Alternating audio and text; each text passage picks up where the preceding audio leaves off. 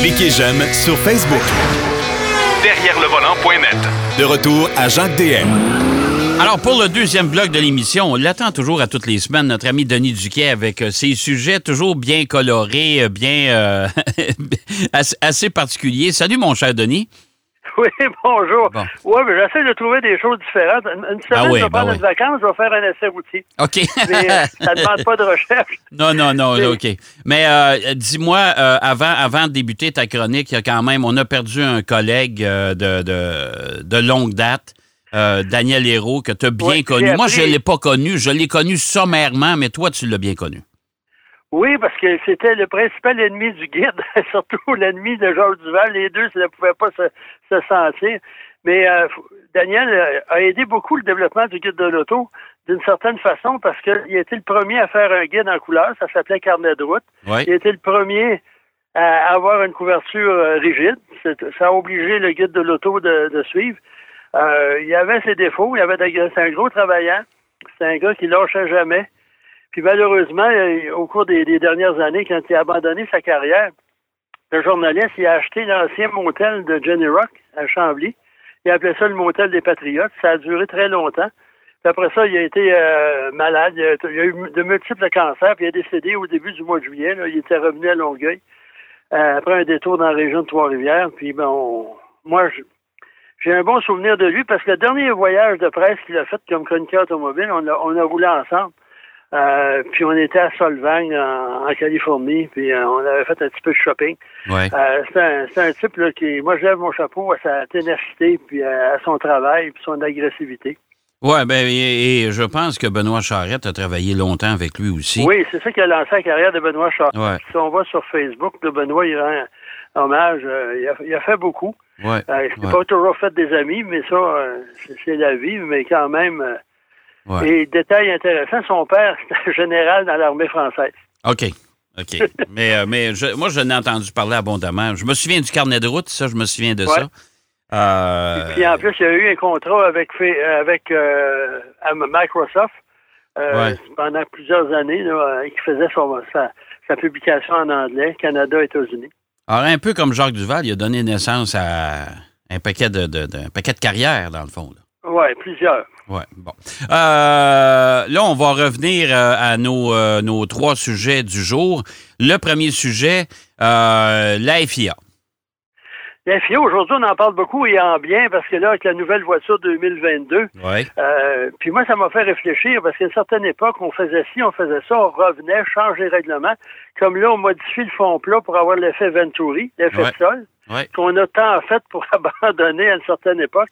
Ouais, mais là, il n'y a plus de jupe. Là, il n'y a plus de jupe, par exemple. Non, non, il n'y a plus de jupe. C'est ça qui était dangereux. Mais Ouais. l'effet d'adhérence au sol a été euh, amélioré. Ouais. Et là, je me suis rappelé, à une certaine époque, les dirigeants de la FISA, je sais pas si tu te souviens de ça, Ouais, la, fédération, FIA, la, la Fédération internationale du sport hein, du automobile. sport automobile, dirigé par Jean-Marie Balestre, Oui, Français, oui, bien sûr. euh, qui était président de la FISA de 1978 à 1991, Ouais. un maniganceur de première qui était toujours à couteau tiré avec Bernie Ecclestone.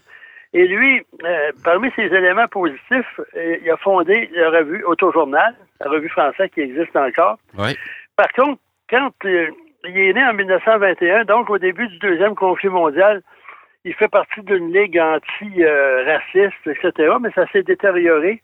Il est devenu un souteneur de Pétain, qui était euh, qui avait cédé devant Hitler. Il, il- il s'est mis du côté des Allemands qui occupaient la France. On l'a accusé de toutes sortes de choses, de, faire des raquettes, de, de vol de, de biens de juifs. Il est même rentré dans les Waffen-SS. Puis, faut le faire, là. Oui, quand même. Puis après, qu'une entourloupette à la fin de- du, de- du deuxième conflit mondial, dit, ah, je faisais ça parce que je faisais, j'étais un membre de la résistance, puis j'étais agent double. Ça a toujours été un nuage noir au-dessus de la tête. Il a été bonifié par François Mitterrand, qui était président de la France à l'époque, qui lui aussi a eu des, des années troubles pendant l'occupation.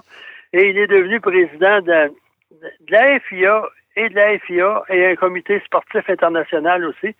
Et ça a toujours brassé. Puis à un moment donné, il avait intervenu auprès des commissaires de la course pour qu'ils il, il- il disqualifie Senna aux dépens de Prost. Puis il était toujours dans des complines, des, des complots puis des combines. Puis en, en 2009, il était euh, et- euh, pas en 2009, en 1993, Ouais. il a été euh, défait par Max Mosley, qui est devenu président de la FIA et de la FISA. Ouais. Puis lui, il les a euh, unifiés. Et parce que la FISA, aussi- ça n'existe plus aujourd'hui. Non, ça. ça n'existe plus, Ouais. pour- le, le meilleur des choses. Et lui, c'est le fils d'Oswald Mosley. Ça, ça nous dit rien à personne. Mhm. Et lui, c'était le- l'équivalent d'Adolf Hitler en Grande-Bretagne. C'était un fasciste, c'était président de la Ligue fasciste. Puis, euh, naturellement, il était pro-Hitler, pro-nazi. Ça Ouais. va bien dans une Allemagne. en- Ben en- oui, ben en oui, ça va très en bien jusqu'à date, là. Oui, oui, oui. oui. Il était, il était euh, interné, il y a eu toutes sortes de problèmes. Et son fils, après la guerre, devenu avocat, lui aussi s'est présenté sous un, pour un, un parti fasciste en Grande-Bretagne dans les années 60. Bref, euh, c'était un, gars qui euh, est devenu avocat, qui a fait de la course automobile en Formule 2. Il était le même à la même course en 68 euh, à Hockenheim quand Jim Clark est décédé. Et ça l'a incité euh, par après à abandonner la course automobile. Et il a fondé l'écurie March, ou la- le fabricant de, de, de formules. Puis après ça, ben, on l'a incité à se présenter à la FIA.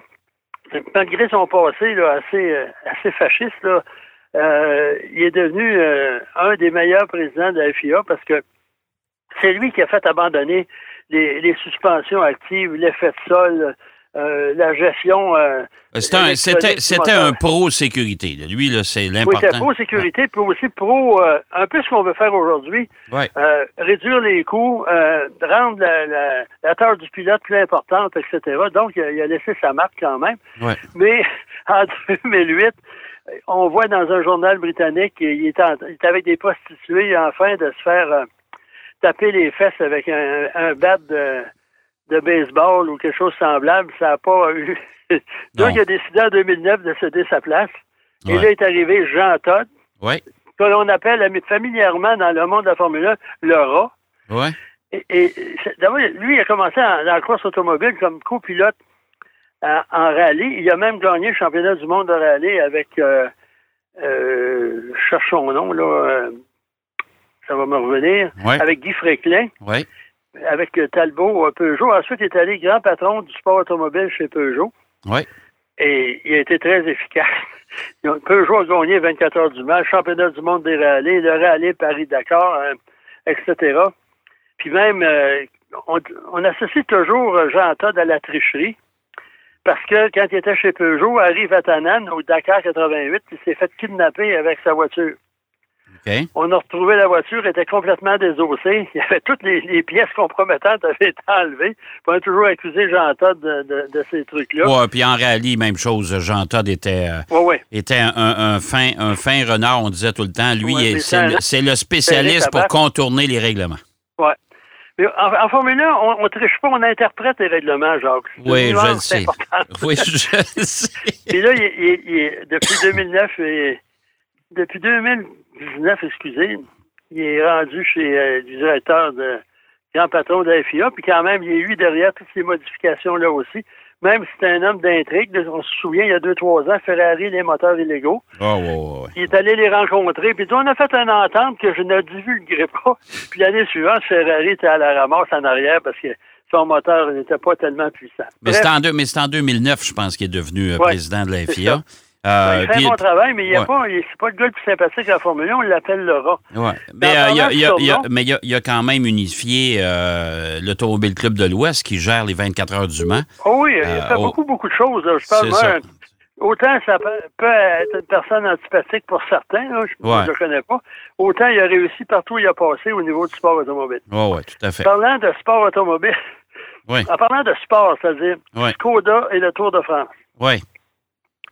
Euh, ça fait 18 ans que Skoda est le fournisseur officiel de voitures pour le Tour de France. parce que C'est beau la- la- le vélo, mais il faut quand même se déplacer d'une étape à l'autre. Puis Ouais. aussi les voitures qui suivent les, les coureurs, etc. Et cette année, Skoda a fourni 300 voitures à l'organisation du Tour de France. On en a déjà parlé. là. Ça fait 18 ans qu'ils font ça, puis ils ont remplacé Fiat. C'est curieux, il n'y a plus de voitures françaises dans le Tour là, qui, qui accompagnent le Tour. Et cette année, comme l'an dernier, la voiture que M. Prudhomme, le grand patron du Tour, là, il suit euh, à l'avant, c'est une Skoda Enyaq. Quel Ok. nom? Oui. Et c'est une voiture entièrement 100% électrique, qui est une espèce de VUS, qui a une autonomie de 534 km. OK. quand même pas pire. Oui. Ça appartient au groupe Volkswagen, soit dit en passant. Et ensuite, on a deux autres voitures là, qui sont fournies autour, euh, la Octavia et la Superbe. Oui. Et c'est deux voitures hybrides rechargeables. Bon, fait qu'on se, on, on, on- est devenu plus écologique dans la fourniture Ouais, des voitures. C'est la moindre des choses. Ben ouais, ben ouais. Mais tu sais, je te posais. Mais, mais je te posais la question tantôt, Denis Hordon, de, de- de- à quand les, les- les- euh, un Tour de France avec des vélos électriques? Ça existe déjà. Ah ouais? Oui, monsieur, il y a, il y a- une certaine époque, on accusait tout le monde de tricherie, puis ça a commencé.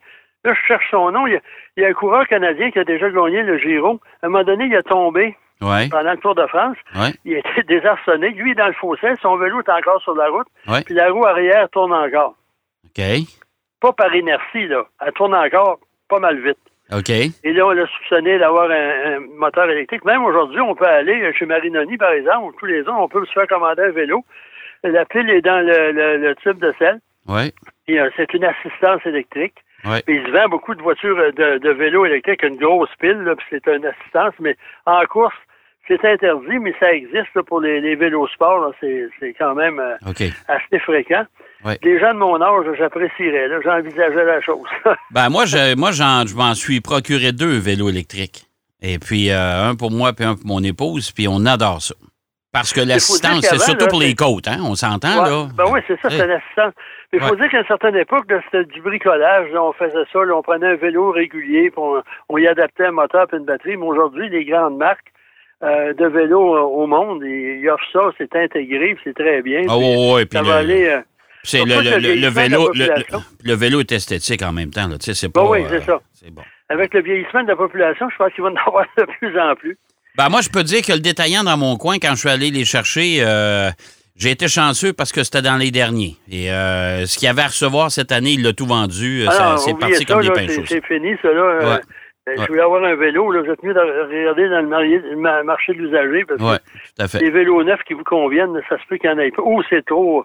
C'est un vélo à 18 000 je suis pas certain que ça. Non, non, non, tout le non, non, non, Mais ça exactement. existe quand même. OK. Et en parlant de, de trucs électriques, de véhicules électriques, Bugatti a été vendu. Ben, vendu, façon de parler, c'est un transfert d'action. là. Oui, La compagnie Rimac, c'est une Ouais. compagnie slovène Ouais. qui est basée à Zagreb, qui a 55 des actions. Mais Rimac, là, ça vient de où, ça? Parce que, je veux dire, euh, il y a 10 ans, je- ça n'existait pas, ça?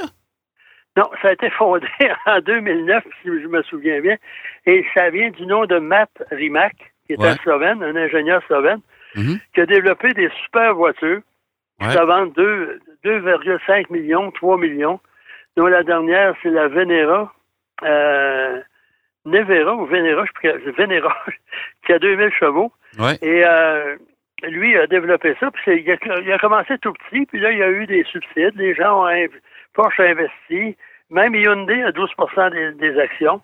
OK. Euh, donc, euh, pourquoi Bugatti, qui appartenait à, à Volkswagen, qui était contrôlé par Volkswagen, est passé dans le camp de Rimac? Ben, euh, c'est un peu du pareil au même. Le Rimac a 55% des actions, mais le tiers de ses actions est détenu par Porsche, donc euh, il n'y a pas beaucoup de chicanes. Ben, Ça je pense, ça, ça a l'air bien plus d'un jeu de coulisses puis de, de- de- Oh, oui. d'un, d'un exercice euh, poussé de comptabilité, ça.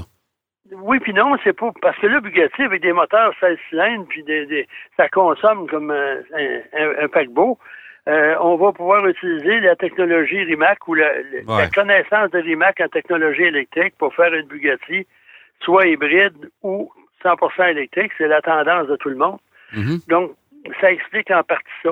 OK.